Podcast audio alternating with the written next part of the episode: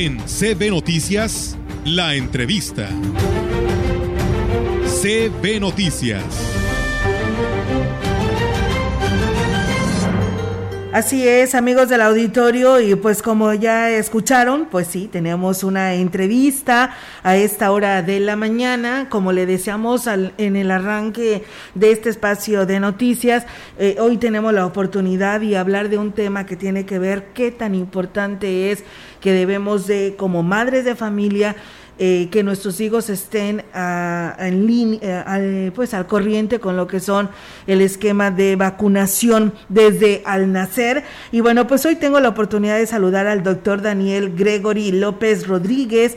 Él es gerente médico de Sanofi Pasteur y pues bueno, tiene por supuesto toda una amplia, amplia experiencia en, en temas relacionados a ello. Él es médico cirujano por la Universidad Justo Sierra y cuenta con la maestría en administración de negocios. Él, eh, durante su trayectoria en Sanofi México, se ha desempeñado como contacto oficial de farco, farmacovigilancia y que, bueno, toda una experiencia en el ramo y que hoy nos acompaña en este espacio de noticias, el cual le agradecemos muchísimo que haya tomado la llamada. Doctor Daniel, ¿cómo está? Muy buenos días.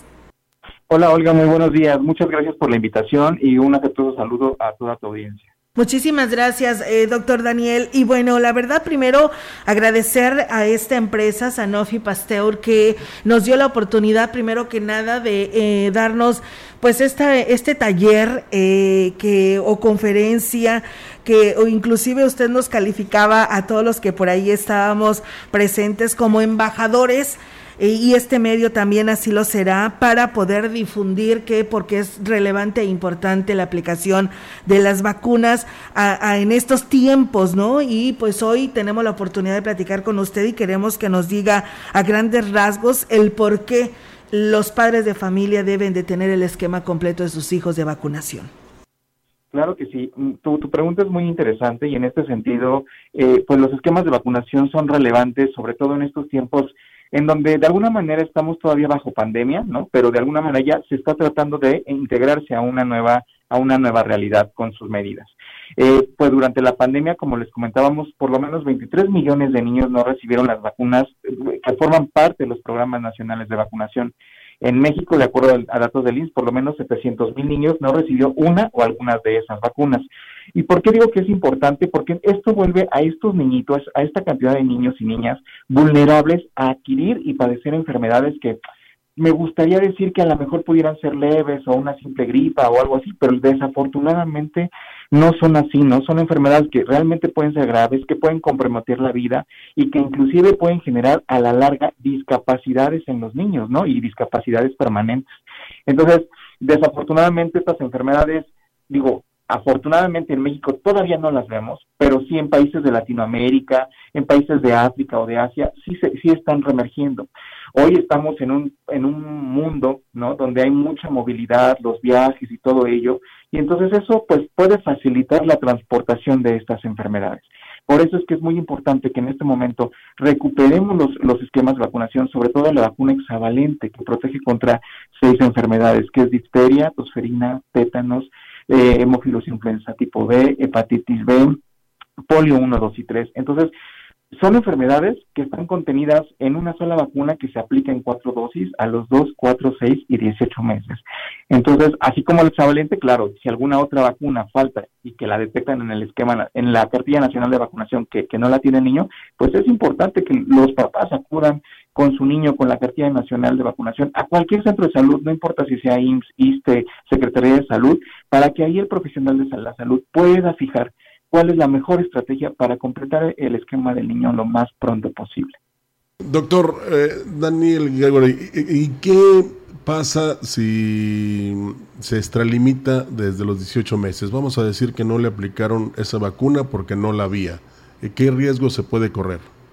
Eh, muchas gracias, Rogelio, por tu pregunta.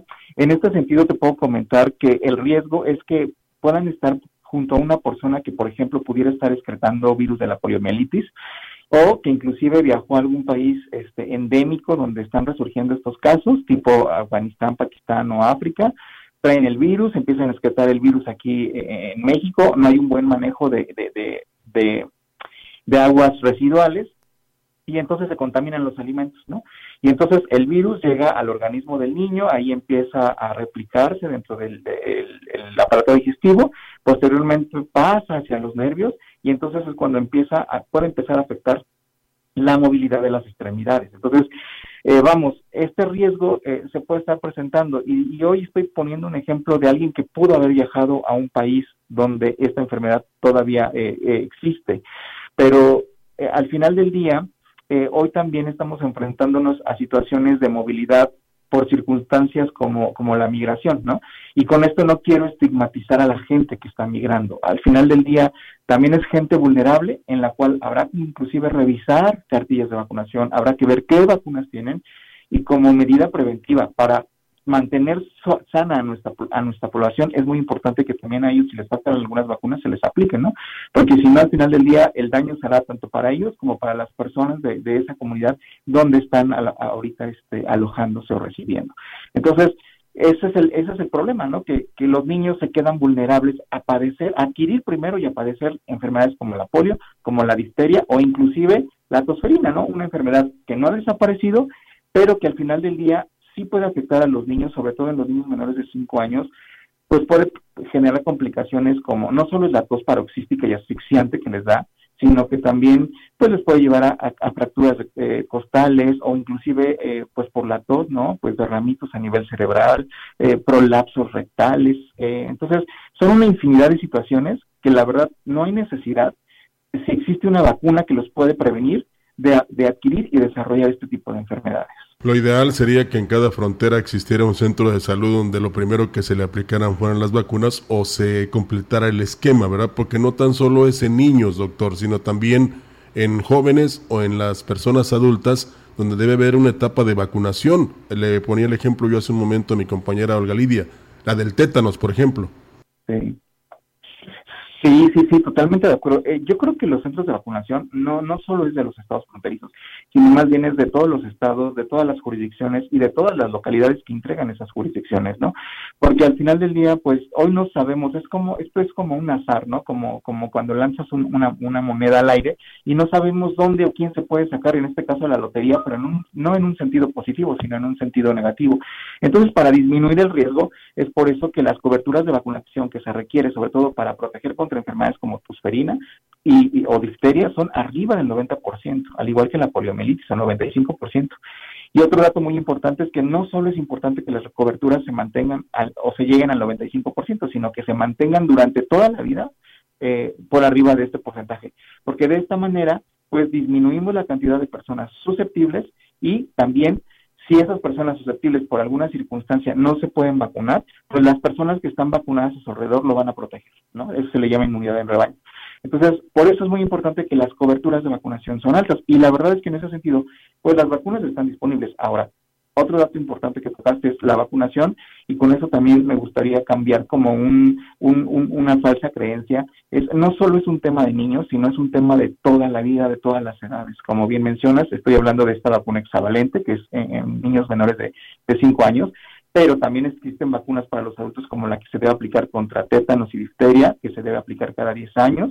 En el caso de las señoras embarazadas, por ejemplo, se debe de aplicar la vacuna TDAP, que los protege contra eh, tétanos, difteria y tosferina. Y lo más importante es que también cuando el niño nace, los protege durante los primeros dos años de vida hasta que el niño recibe su primera dosis de la vacuna hexavalente. Entonces, es un beneficio que se prolonga también al neonato. Eh, así como también la vacuna contra influenza, ¿no? Que se debe, se debe aplicar tanto a las señoras embarazadas como a los niñitos menores de 5 años a todos los adultos mayores de 60 y a los que se encuentran en medio que tengan alguna comorbilidad como diabetes, obesidad, este, alguna enfermedad cardiovascular, inclusive alguna inmunosupresión ya sea por tratamiento o por algún por alguna enfermedad. Y las niñas de 12 años también, doctor. Claro, claro, sobre todo el papiloma, ¿no? Claro, un dato muy importante porque al final del día no solo los protege contra un virus, sino que contra una enfermedad que pues a la larga puede ser mortal, ¿no? O sea, les puede costar la vida. Y si hay una vacuna que les puede evitar el cáncer, pues mil, mil por ciento aplicársela, ¿no? No, muy interesante, doctor Daniel. Es, yo quiero preguntarle, ¿y si se pueden recuperar las eh, vacunas que quedaron pendientes, que quedó incompleto, aún ya haya pasado el tiempo en el que les tocaba? Digo yo porque aquí lo aterrizamos en lo local, doctor Daniel, y hubo un tiempo en el que no había vacuna para los recién nacidos. Sí, sí, claro que sí. Tu pregunta es sumamente interesante. Siempre, siempre hay algo que hacer, siempre se puede hacer algo. Digo, está el esquema que de alguna manera se establece dentro de los lineamientos o dentro de las reglas que emite la misma Secretaría de Salud, las cuales son las más adecuadas. Sin embargo, si el niño está retrasado, siempre hay algunas estrategias de esquemas acelerados, ¿no? Que nos permiten completar los esquemas de los niños y protegerlos, o inclusive si, no es un niño de cinco años y ya es un niño que está en la escuela y por alguna situación le faltaron dos o tres dosis de esta vacuna, pues siempre hay una estrategia que nos permitirá eh, o opciones que nos permitirán completar este, la vacunación de, de, esa persona, porque al final del día pues es un riesgo muy grande que está corriendo, ¿no? Eh, doctor Daniel, eh, supongamos que tuvimos COVID eh, tenemos que esperar a que termine nuestro aislamiento, te puedes vacunar, tiene que haber un periodo de tiempo que tienes que dejar pasar, ¿qué es lo que sucede? Sí, muchas gracias. En ese sentido, eh, lo que sí recomiendan las guías es que si la persona, por ejemplo, ahorita tiene COVID y le toca su vacuna, por lo menos hay que esperar 10 días, ¿no? A que los síntomas desaparezcan y entonces sí aplicarle la vacuna. Pero ojo, no porque la vacuna vaya a exacerbar el cuadro o la infección del COVID, sino porque de alguna manera, pues, si ahorita el pacientito se siente mal por COVID, eh, todas las vacunas siempre van a generar una respuesta, entonces no voy a incrementar el malestar del paciente por una vacuna. Entonces sí es importante que a lo mejor se dejen esperar esos 10 días. Pero si el, niño ya le dio COVID, eh, o, bueno, en este caso ya son niños mayores de 5 años, ¿verdad? Si a la persona ya le dio COVID o, y se tiene que vacunar, por ejemplo, una, una señora que, está embarazada, pues obviamente en cuanto revierten los síntomas, ahí es el momento también, también de aplicarla, ¿no? Porque de esa manera vas a evitar perder oportunidad en que si la citas a lo mejor dentro de cuatro semanas, y pues a lo mejor la paciente ya no regresa. Entonces, si hoy está viniendo su última consulta de seguimiento y este y ya no tiene síntomas esa, esa paciente eh, adulta para influenza, por ejemplo, o, TDAP, pues en ese momento hay que vacunarla. ¿Por qué? Porque de esa manera vamos a evitar el riesgo de que eh, eh, pues no regrese. Ahora, inclusive con las mismas vacunas contra COVID, ¿no? O sea, la verdad es que ahorita que se están aplicando, se van a empezar a vacunar a los niños de menores, digo, de 5 años en adelante, pues sí va a ser muy importante que también se revisen esas cartillas y si ahí se detecta que le falta algún, alguna dosis, pues que se la completen o fijen la estrategia más adecuada para completar ese dosis, esa, ese esquema, pero se pueden coadministrar, o sea, eh, pues sobre todo por el tipo de vacunas. La mayoría de las vacunas, la mayoría, salvo dos, del esquema del programa nacional de vacunación son casi inactivadas, es decir, ¿qué es lo que hacen? Solamente extraen como las porciones de los virus o las bacterias que producen eh, la, respuesta inmunológica, es decir, no inyectan la bacteria, no inyectan el virus vivo, ni mucho menos, y obviamente pues eh, con, la de COVID, que es una tecnología novedosa de RNA, pues eh, ahí no hay, son diferentes tipos de vacunas, la manera en cómo se elaboran, y entonces no hay, no se contraponen. tampoco se exacerba ninguna otra situación. es sumamente seguro poder aplicarlas, solamente lo que sí se recomienda es que se apliquen en, en, en sitios diferentes y con agujas diferentes, ¿no? Pero la verdad es que tampoco hay ningún impedimento para que no se puedan coadministrar el mismo día. Muy bien, o sea, entonces eh, también esta duda, eh, si a mí me pusieron lo contrario, una vacuna contra la influenza, ¿puedo ir a que me aplique la vacuna contra el COVID? Sí, los lineamientos marcan que pueden ser esperar 15 días, ahí sí, o, o las cuatro semanas, ¿no? Lo ideal es las cuatro semanas.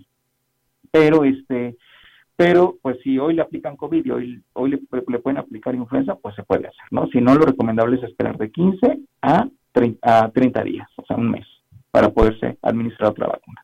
Muy bien, doctor. Eh, platicábamos en esta conferencia, ¿no? De que antes el sector salud iba casa por casa a buscar a, a los niños, ¿no? Para vacunarlos y darles que era lo que les hacía falta, pero ante esta situación del COVID, hoy tenemos nosotros como madres de familia acudir a los centros de salud, ¿no?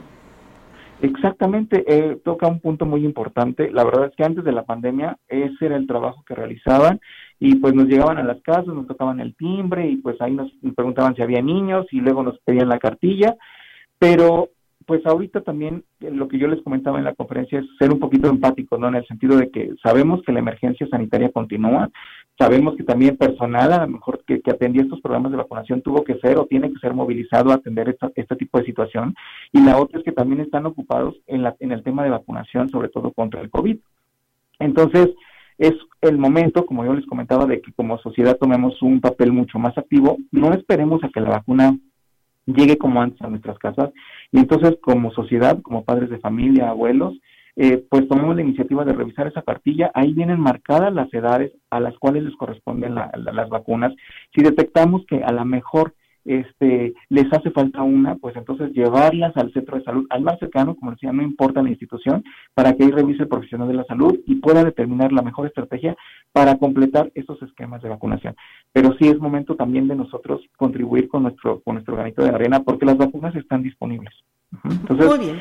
es de que lleguemos solo a buscarlas. Claro que sí, doctor Daniel. Pues eh, algún mensaje final a esta charla, que la verdad está muy interesante, toda esta información que nos comparte a través de este espacio de noticias.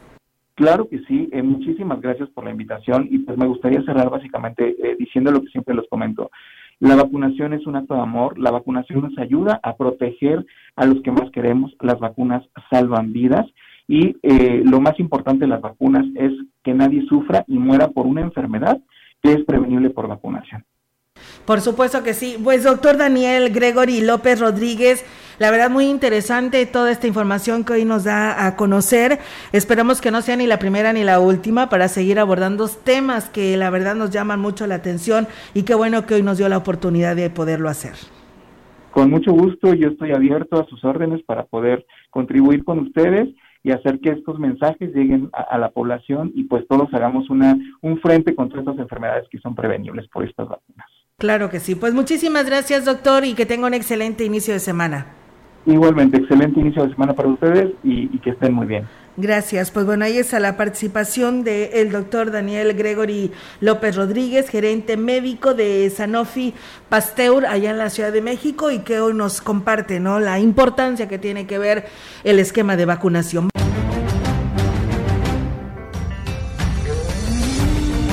CB Noticias, la entrevista. CB Noticias.